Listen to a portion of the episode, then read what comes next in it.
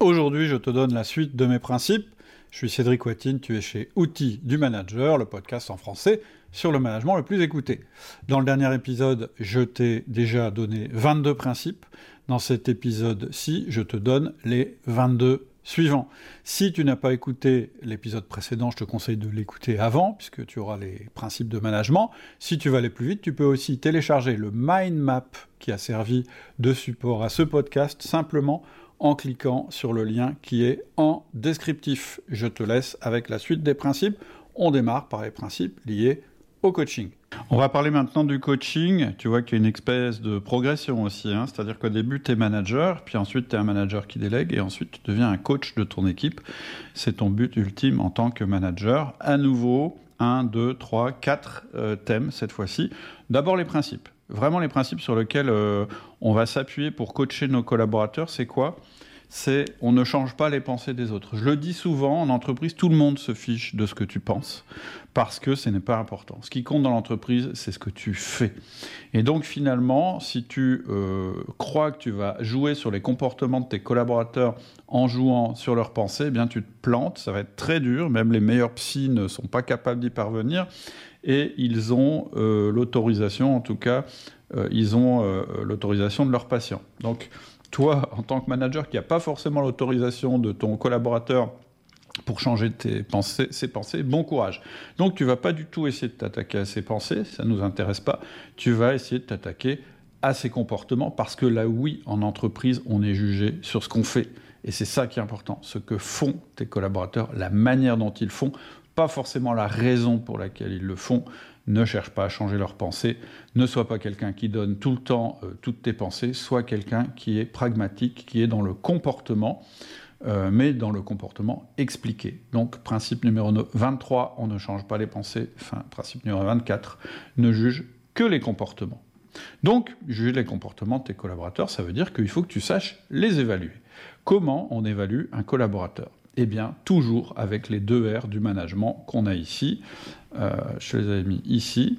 Effectivement, la logique, puisque c'est là-dessus que tu juges ton collaborateur et c'est là-dessus que tu décides ou pas de le garder, bah c'est aussi comme ça que tu vas l'évaluer. Donc en permanence, et puis au moment de l'entretien d'évaluation, eh bien, tu vas être à la recherche que de euh, ce que euh, ton collaborateur a réalisé en termes de résultats et en termes de rétention, c'est-à-dire sa capacité à travailler avec ses autres collaborateurs. Si tu veux une formation complète sur la manière d'évaluer quelqu'un, avec les entretiens de fin d'année, etc., ça s'appelle entretien de progrès.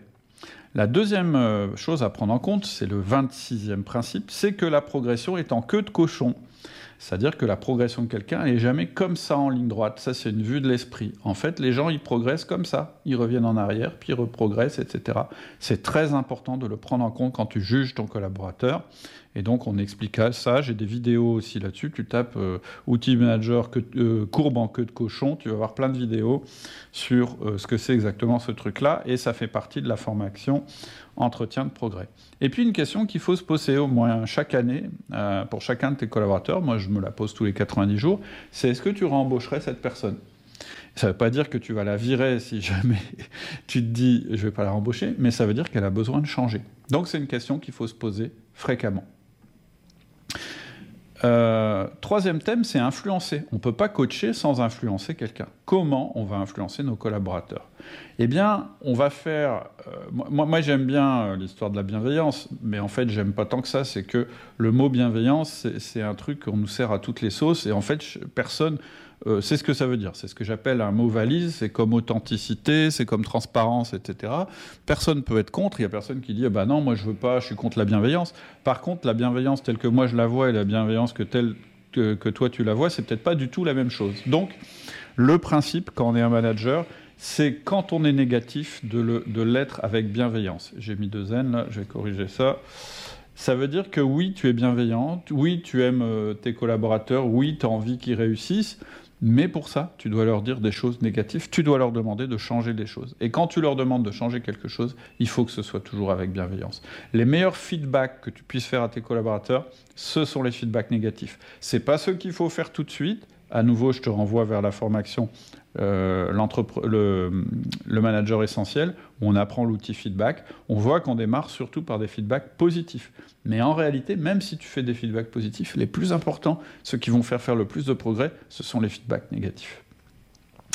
29e euh, principe, fréquence plutôt que violence. Ça, c'est vraiment un principe extrêmement important au niveau du management euh, depuis le début, c'est que moi j'ai constaté que la violence, en fait, c'est-à-dire dire les choses d'une manière violente ou, essayer de faire changer les choses les gens brutalement, eh bien finalement ça va générer plus de problèmes qu'autre chose. C'est ce que j'appelle la poussée d'Archimède du management. Plus tu pousses, plus ça résiste. Donc moi je crois plus à la fréquence. Et par exemple l'outil feedback, l'outil 1 à 1, l'outil délégation, ils sont tous basés sur la fréquence et pas sur la violence. C'est ce qui marche le mieux. Donc rappelle-toi, on réussit en management parce qu'on est persistant, pas parce qu'on est violent. Trentième principe très important, la pire chose que tu puisses faire, la plus grande catastrophe que tu puisses faire à quelqu'un qui a du potentiel, c'est de le mettre en limite de compétence. Ça ne veut pas dire que c'est foutu une fois que tu l'as fait, mais ça va être très compliqué euh, à rattraper. Une fois que la personne s'est cognée contre le plafond et qu'elle est sonnée parce qu'elle n'a pas réussi, c'est très compliqué de la rattraper. Il faut vraiment éviter ça à tes meilleurs collaborateurs. Si jamais tu as des collaborateurs qui sont actuellement en limite de compétences, il faut absolument euh, euh, arrêter la situation parce que c'est comme ça que tu vas les perdre. Et donc, ça ne veut pas dire qu'il faut jamais proposer des challenges à tes collaborateurs. Évidemment que non tout notre processus de délégation, il leur propose des nouveaux challenges, mais ce sont toujours des challenges qui sont dosés. C'est pour ça que je dis que la délégation, c'est un chemin, et qu'il euh, y a un chemin qui est tracé. Et donc, euh, normalement, leurs compétences et leurs challenges doivent correspondre. Si tu sens que tu n'es pas comme ça avec un de tes collaborateurs, c'est alerte rouge, il faut vite faire quelque chose, soit arrêter la délégation pour le remettre dans sa zone de confort, mais il y aura des séquelles, ou soit vraiment trouver les moyens de l'aider pour qu'il sorte de cette euh, limite de compétence, de cette situation. Mais dans les deux cas, une fois que tu y es, il faut pas que ça dure longtemps. C'est comme ça qu'on fait les pires dégâts. Moi, j'ai vu ça dans plein, plein de boîtes différentes. Et puis, dernier thème, c'est le but ultime du coaching. C'est quoi ton but ultime quand tu fais du coaching? Eh bien, voilà les trois principes qui correspondent. Le principe numéro 31, créer une équipe de héros. En tant que manager, en tant que chef d'entreprise, ton kiff, ton pied, ça n'est plus de faire des choses toi-même, c'est de t'asseoir avec ton collaborateur en un à un et qui t'explique à quel point il a été bon et à quel point il a réussi quelque chose, ça te procurera beaucoup plus de plaisir et un plaisir renouvelé que quand c'est toi qui as fait cette chose. Moi, il n'y a rien que j'aime autant, et c'est le cas de tous les bons managers que je connais, euh, qui me plaît autant que d'entendre mon collaborateur m'expliquer comment il a réussi euh, à faire quelque chose de formidable pour mon entreprise. Le 32e euh, principe, c'est différent et complémentaire. Une équipe, ça ne sont pas des personnes qui sont toutes les mêmes, ce sont des personnes qui sont très différentes. Et à nouveau, je te conseille le profil DISC si tu veux mieux comprendre cette phrase. Euh, le principe, c'est de dire que en fait, il n'y a personne au monde qui a un profil disque complètement équilibré. C'est-à-dire qui est à la fois dominant, influent, euh, stable et consciencieux. On a tous des, domaines où on est plus euh, fort que d'autres. Et l'idéal, c'est qu'en fait, ce soit le profil disque de ton équipe qui soit équilibré. Donc différent, ça veut dire que oui, les personnes ne sont pas pareilles. Complémentaire, ça veut dire que tu réussis à les faire travailler ensemble. Ça, c'est la partie plus difficile quand on a des équipes euh, où il y a des gens différents, euh, avec beaucoup de différences à l'intérieur. Et le modèle disque, ça va vraiment t'aider à les faire travailler ensemble. Et puis, hyper important, c'est que ton équipe de héros, eh bien, ça doit être une équipe de héros qui sont animés par la bonne culture, par une culture commune qui crée de la rétention et euh, des résultats. Et donc, oui, ils sont différents, ils ont des profils différents, mais ils convergent tous vers la même culture. Et la culture, c'est pas seulement il faut qu'on réussisse à faire ça, c'est comment on fait ça. Et c'est pour ça que j'ai fait récemment une formation qui s'appelle CTC, Crée ta culture, euh, qui permet euh, euh, justement de définir une, une bonne culture d'équipe et surtout de la mettre en application. C'est extrêmement important que le coaching il fasse évoluer les personnes individuellement, mais à l'intérieur d'une culture commune. La culture commune, c'est ça qui fera la force de ton équipe euh, de manière automatique. C'est-à-dire que quand les personnes ont la bonne culture à l'intérieur de l'équipe, ils s'autorégulent. Et même quelqu'un qui arriverait de l'extérieur et qui ne serait pas dans la bonne culture, eh bien, tu n'auras pas de, feedback à faire. C'est eux qui vont faire les feedbacks entre eux. Et c'est ça qui est formidable quand tu réussis à bien gérer la culture de ton équipe. Voilà pour la partie coaching. Eh, écoute, on est pas mal. J'avais prévu une minute par principe. Pour l'instant, je tiens à peu près le timing. Ici, à nouveau, euh, 4 thème, principe, agenda, attitude, stratégie. Là, on est dans la direction d'entreprise, plutôt pour un chef d'entreprise, mais ça marche avec un responsable de centre de profit ou euh, euh, quelqu'un qui a des responsabilités élevées dans une entreprise. Les principes, c'est quoi? Le premier principe hyper important, et c'est pas moi qui l'ai inventé, c'est euh, un gars qui s'appelle Michael Gerber, travaille sur ta boîte et pas dans ta boîte. C'est le 34e principe, mais c'est le premier principe d'un responsable d'entreprise. Si tu travailles dans, si tu as une boîte et que tu travailles dans ta boîte, tu n'as pas une boîte, tu as un job et donc, ton job, c'est pas de travailler dans le quotidien de ta boîte, sûrement pas. Ton job, c'est de travailler sur ta boîte pour la développer. Tu dois déléguer tout le reste, je vais y venir. 35e principe, euh, ajouté récemment, la culture est ton actif majeur. Travailler sur sa boîte, ça veut dire aussi travailler sur la culture de sa boîte et faire en sorte d'avoir la meilleure culture possible. Je suis persuadé que les boîtes qui vont avoir le plus de valeur dans les années qui viennent, c'est celles qui ont la meilleure culture, qui ont les meilleurs salariés, parce que ça va devenir une denrée rare, parce que de plus en plus, c'est chacun pour sa gueule et que c'est très difficile de motiver des gens, d'en faire des bons salariés, des gens en, qui on puisse avoir une totale confiance. Tout ton système de management, de délégation, de coaching doit conduire à ça. Il doit conduire à développer une culture qui va être ton actif majeur. Oui, euh, il ne sera pas dans ton bilan ce truc-là, mais c'est ce qui va te permettre un jour de vendre ta boîte avec le meilleur multiple, parce que la personne qui va arriver sait qu'elle achète une boîte qui a de l'avenir. Et même, d'ailleurs, si c'est pas pour la vente, mais on y reviendra sur la vente d'entreprise. Euh, voilà, ce qui donne le plus de valeur à ta boîte, c'est la culture des gens qui travaillent dedans. L'agenda maintenant. Et oui, première chose à faire quand on est chef d'entreprise et qu'on a envie de faire évoluer les choses, c'est le premier, euh, la premier conseil que je donne dans ma formation, l'entrepreneur libéré, LEL, que je te conseille si tu veux euh, transformer euh, ta manière de gérer ton entreprise. Eh bien, c'est d'inverser dans ton, ton agenda. C'est quoi inverser son agenda? Ça veut dire que au lieu d'être à la boîte par principe, tu n'es à la boîte que parce que tu as rendez-vous avec quelqu'un dans la boîte. Le reste du temps, tu n'y es pas cette personne avec qui tu as rendez-vous, ça, peut être toi-même, peu importe. Mais ça veut dire que par défaut, tu n'es plus dans ta boîte. C'est ça, inverser son agenda. J'explique concrètement comment le faire dans la formation. L'avantage quand tu fais ça, c'est que tu es moins souvent là. Et donc, ça va te permettre de te conformer au 37e principe qui est soit rare et intense. En fait, le chef d'entreprise, c'est un peu comme le feu on aime bien qu'il nous réchauffe, on aime bien qu'il nous éclaire, mais quand il est tout le temps là, eh bien, il, finit par nous cramer. Et c'est normal. Moi, je sais que quand je suis dans mes boîtes, eh bien, je suis plutôt emmerdant parce que je vais aller voir tout ce qui ne va pas selon moi je vais empêcher les gens de travailler.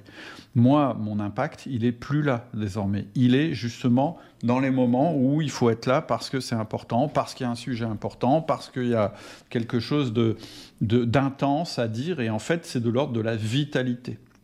Et donc, ça donne aussi le 38e principe qui est quand tu es chef d'entreprise, délègue le management quotidien. D'ailleurs, on a fait une formation là-dessus qui s'appelle Bras droit gagnant, qui va te permettre euh, de trouver ton bras droit, de le former, euh, et puis de fonctionner avec lui pour ne plus avoir à gérer le management quotidien d'entreprise. Tu ne seras là que pour donner de la vitalité à ton entreprise. Ça, c'est vraiment l'agenda que tu dois te fixer euh, quand tu es chef d'entreprise. Ensuite, au niveau de l'attitude, trois principes Premier principe, extrêmement important, euh, assez récent, dont je parle beaucoup dans la formation LEL, euh, e euh, l'entrepreneur libéré, c'est l'antifragilité. En gros, je te résume, l'antifragilité, c'est ce qui va permettre à ton entreprise de ressortir plus forte que les crises et de résister à toutes les crises. Je ne vais pas faire là maintenant un, exposé sur l'antifragilité. J'ai plusieurs podcasts, plusieurs vidéos là-dessus. Tu tapes euh, Cédric Watine antifragilité ou outil du manager antifragilité. Tu verras ce dont il s'agit. En gros, ça veut dire qu'au lieu de te concentrer sur une vision dont tu n'es absolument pas sûr qu'elle va arriver, tu changes complètement d'attitude. Tu dis non, Moi, ma seule vision, c'est de faire que ma boîte soit encore vivante demain. Et donc, je vais créer des équipes, une culture d'entreprise qui va faire que les gens vont s'adapter en permanence et, jouer sur un tas de, on va jouer sur un tas de, d'avantages qu'a l'être humain, entre autres d'être antifragile, pour pouvoir euh, faire une entreprise en fait qui va euh, subsister, se développer en permanence. Ça évite de passer du temps à travailler, à travailler sur une vision dont on ne sait absolument pas si elle va se réaliser. 40e principe, apprendre à abandonner. Ça aussi, attention, ce que tu veux, à partir du moment où tu as décidé d'être antifragile, ça n'est plus de que le marché devienne exactement comme tu voudrais qu'il soit c'est de devenir l'entreprise que tu voudrais être. C'est pas du tout la même chose. Et moi, je vois trop d'entreprises et trop de managers qui continuent à s'arc-bouter, à essayer de mettre en place quelque chose qui ne marchera pas jamais, qui ne marchera jamais, pardon, et qui va finir par coûter sa vie à l'entreprise. Donc, apprendre à abandonner, c'est être pragmatique et dire non, mais là, peut-être que c'est ce qui nous a fait réussir pendant 20 ans, mais ça ne marche plus. Donc il faut qu'on le change. Et donc tu vas apprendre à abandonner, ça veut dire que tu vas te dire, bah non, euh, jusqu'à maintenant ça c'était vrai, mais ça n'est plus vrai, et donc on va changer. Donc c'est extrêmement important en tant que chef d'entreprise que tu ne sois pas trop têtu, et surtout que tu écoutes tes collaborateurs qui ont une autre vision que toi du marché, peut-être une vision plus jeune, plus fraîche, etc. Il faut vraiment les écouter. Et puis, 41e principe, dirige comme si tu vendais demain. Ça, c'est un principe que j'ai depuis très longtemps et qui était mal compris au début. On me disait, bah ouais, mais tu peux pas motiver tes collaborateurs si tu leur dis je vais vendre demain. C'est pas tout à fait ça. Tu leur dis pas je vais vendre demain. Tu leur dis je veux que ma boîte continue même si je la vends. C'est-à-dire que même s'il m'arrive quelque chose, même si je m'absente pendant six mois, je veux que la boîte persiste. C'est la meilleure attitude pour développer une boîte antifragile. Et on en parle aussi dans la formation LEL, l'entrepreneur libéré. On a un questionnaire où on te dit, bah tiens, si tu vendais ta boîte, en réalité, euh, euh, ce serait quoi les problèmes? Et donc les problèmes liés à la vente de la boîte, c'est les problèmes que tu dois résoudre maintenant pour rendre ta boîte plus antifragile et plus pérenne. Dernier domaine, la stratégie. Je te partage trois principes de stratégie. Le 42e, ne vends pas ton temps, vends des produits. C'est hyper important. Si tu es dans une petite entreprise ou si tu es coach, etc., tu vas toujours être limité par ton temps. Et donc, il faut que tu crées des produits. Si tu es une entreprise qui fait du service, c'est la même chose. Ça ne veut pas dire qu'à l'intérieur de ton entreprise, il n'y a pas des gens qui vont passer du temps chez les clients, c'est pas ce que je dis. Mais tu vas leur vendre un package, tu vas leur vendre ce qu'on appelle un produit, c'est-à-dire quelque chose qui a un prix, qui a une durée limitée qui va répondre à un usage, etc., etc. Cette manière de faire, ça va probablement révolutionner la structure et la manière de fonctionner de ton entreprise.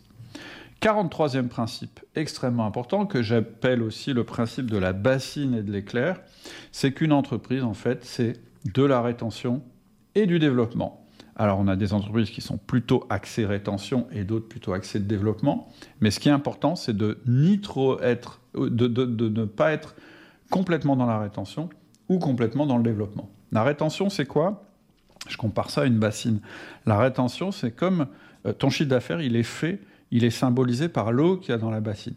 Et la rétention, c'est se dire, il ne faut pas que la bassine fuit. Donc, toutes les actions qui vont permettre que la bassine ne fuit pas, c'est-à-dire que le chiffre d'affaires ne s'évade pas, eh bien, euh, c'est des actions de rétention. C'est-à-dire, je vais fidéliser mes clients, je vais leur faire des cadeaux, je vais les appeler souvent. On travaille dans l'existant, dans ce qu'on maîtrise. Je vais améliorer mes techniques, je vais améliorer mes savoir-faire. Moi, au niveau de la liste email, par exemple, qui est euh, la partie rétention, je fais attention désormais de ne pas être trop trop pushy sur la vente parce que je perds des clients. Donc ça, c'est ce qui va permettre que ton entreprise capitalise sur tout ce qu'elle tout ce qu'elle fait. Mais il faut aussi que tu aies du développement. Et là, c'est l'éclair. L'éclair, c'est il va voir ailleurs ce qui se passe et il va électrocuter de temps en temps la bassine pour euh, la, secouer. Et donc c'est important dans ton entreprise que tu aies des gens qui soient très forts en rétention, mais que tu aies des gens qui soient très forts en développement aussi. Aller chercher de nouveaux clients, inventer de nouveaux produits, etc., etc.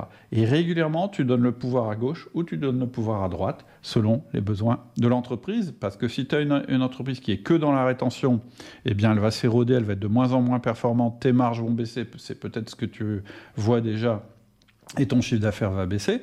Mais ce sont quand même les entreprises qui durent le plus longtemps, je le précise au passage. Et si tu as une entreprise qui est que dans le développement, eh bien elle ne capitalise jamais, elle n'a pas de trésorerie, elle est tout le temps en train de devoir lever des fonds, etc. Parce que sinon elle ne peut pas survivre. Donc la, voie royale, elle est dans l'équilibre ou dans l'alternance entre ces deux composantes. Et puis, dernier euh, principe, ne mets pas tous tes, œufs, tous tes œufs dans le même panier. euh, 44e principe, bah oui, essaye euh, d'avoir des activités complémentaires et non mais non dépendantes. Essaye d'avoir plutôt beaucoup de petites entreprises plutôt qu'une très grosse qui est spécialisée avec un seul marché. Essaye d'avoir des clients multiples, etc. On en revient au concept d'antifragilité. Ça veut dire aussi cultiver la redondance. Par exemple, ne pas avoir de diva euh, dans, ton, euh, dans ton management parce que là, tu as tous tes œufs dans le même panier. Donc ça veut dire oui, tu vas pas être complètement optimisé, c'est-à-dire le plus euh, euh, rentable possible quand tu mets pas tous tes œufs dans le même panier, mais tu seras le plus durable, tu auras de la redondance, et si jamais tu as un côté qui fonctionne moins bien, eh bien tu en as un autre qui pourra prendre le relais. C'est ce que je veux dire quand je dis ne mets pas tous tes œufs dans le même panier. C'est pour ça que moi, je me suis créé une petite galaxie d'entreprises qui sont euh, dans les mêmes marchés, mais qui peuvent survivre les unes sans les autres. Alors si tu veux évidemment pousser ces, principes de stratégie d'entreprise, tu retrouveras dans la formation Business Accelerator, BAC, et euh, l'entrepreneur libéré, tous ces principes-là évidemment détaillés avec des études de cas et euh, des conseils pour réussir à les appliquer de manière progressive. Voilà pour la partie direction. Et on arrive à nos derniers 11 principes, ceux qui euh, sont en rapport avec la réussite. Voilà, c'est tout pour aujourd'hui. J'espère que ça t'a plu. N'hésite pas à télécharger euh, l'ensemble des principes en cliquant sur le lien qui est juste en dessous. Tu auras accès au mind map. Ça te permettra de garder les principes avec toi. On en a vu 44 en tout, si on compte cet épisode et l'épisode précédent. Il en reste 11, les principes qui ont trait à la réussite. Ce sera l'objet du prochain épisode. En attendant, je te souhaite une super semaine. N'hésite pas à commenter, à me poser des questions via l'abonnement au mail privé. Nous répondons à tous les emails que vous nous envoyez à partir du moment où vous êtes inscrit sur la liste de mails privés. À bientôt, très bonne semaine.